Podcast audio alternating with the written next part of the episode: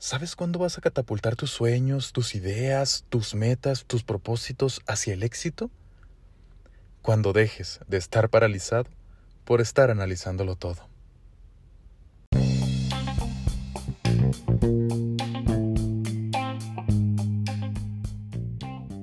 Parálisis por análisis. Y es que aquí la cuestión es, ¿por qué pareciera que la parálisis por análisis fuera una característica natural del ser humano?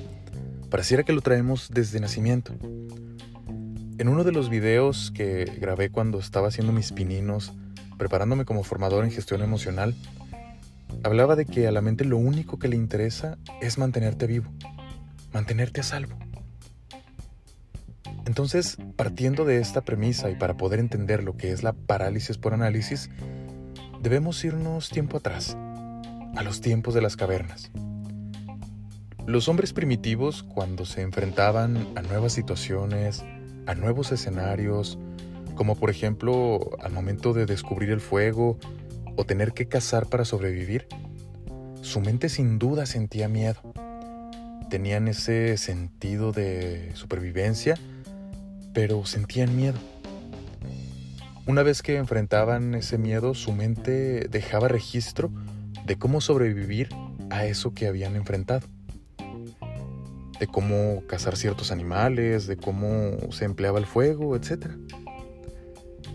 De manera que cuando lo volvían a hacer, no representaba el mismo riesgo, no representaba el mismo temor.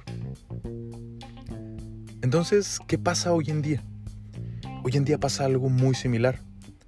Seguramente te ha pasado que te enfrentas a una nueva meta, enfrentas un nuevo reto y sientes ese miedo natural.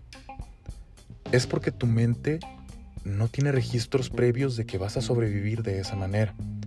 Y como lo único que le interesa a tu mente es mantenerte a salvo, entonces lo que hace es tratar de escapar de eso, tratar de sacarte de esa situación y mantenerte en un lugar seguro en un lugar donde no corras riesgo. Tu mente interpreta que te encuentras en una zona de peligro. Por ejemplo, ¿te ha tocado conocer esas parejas donde uno de los dos sufre violencia, golpes, maltratos, gritos?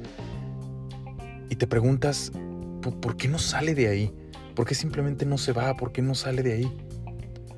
Bueno, además de tener eh, un trasfondo psicológico, también es porque su mente le está jugando chueco. Su mente no tiene registros previos de que va a sobrevivir de otra manera. Esas personas no es que quieran aguantar una pareja así, simplemente que no conocen algo nuevo. Entonces cuando deciden intentarlo, cuando quieren eh, llenarse de agallas y poder salir de esa relación tóxica, de esa pareja que les está haciendo daño, su mente empieza a ver, ok, mm, no, no tengo registros de que vas a sobrevivir si nos vamos de aquí. No tengo registros de que vamos a sobrevivir de esa manera. Entonces, aquí nos quedamos. Aunque aquí sufras, aunque aquí la pases mal, aquí tengo registros de que has estado con vida. Es básicamente eso, tu mente jugándote chueco. Pero una vez que enfrentas ese reto, esa nueva meta o ese cambio de vida, tu mente empieza a dejar registros de que sí se puede sobrevivir de esa manera.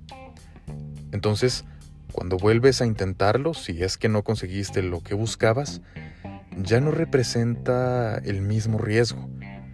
Ya no sientes el mismo miedo como la primera vez que lo intentaste. ¿Cuántas veces se te ha ido una oportunidad de valor en tu vida tan solo por ese exceso de análisis previo? O como decimos en los cursos, tan solo por estártela pensando. Hay una historia que me gusta mucho. Una historia donde un maestro y un guardián compartían la administración de un monasterio zen. Un día el guardián falleció, de manera que el maestro tuvo que buscar un reemplazo. Entonces el maestro reunió a todos sus discípulos y les explicó que les iba a plantear un problema. El que resolviera ese problema se iba a convertir en el nuevo guardián del templo. Lo que él hizo fue poner frente a ellos un jarrón de cerámica muy bonito. Los discípulos comenzaron a analizar el jarrón, observarlo por varios minutos, tratando de descifrar alguna pista para resolver el problema.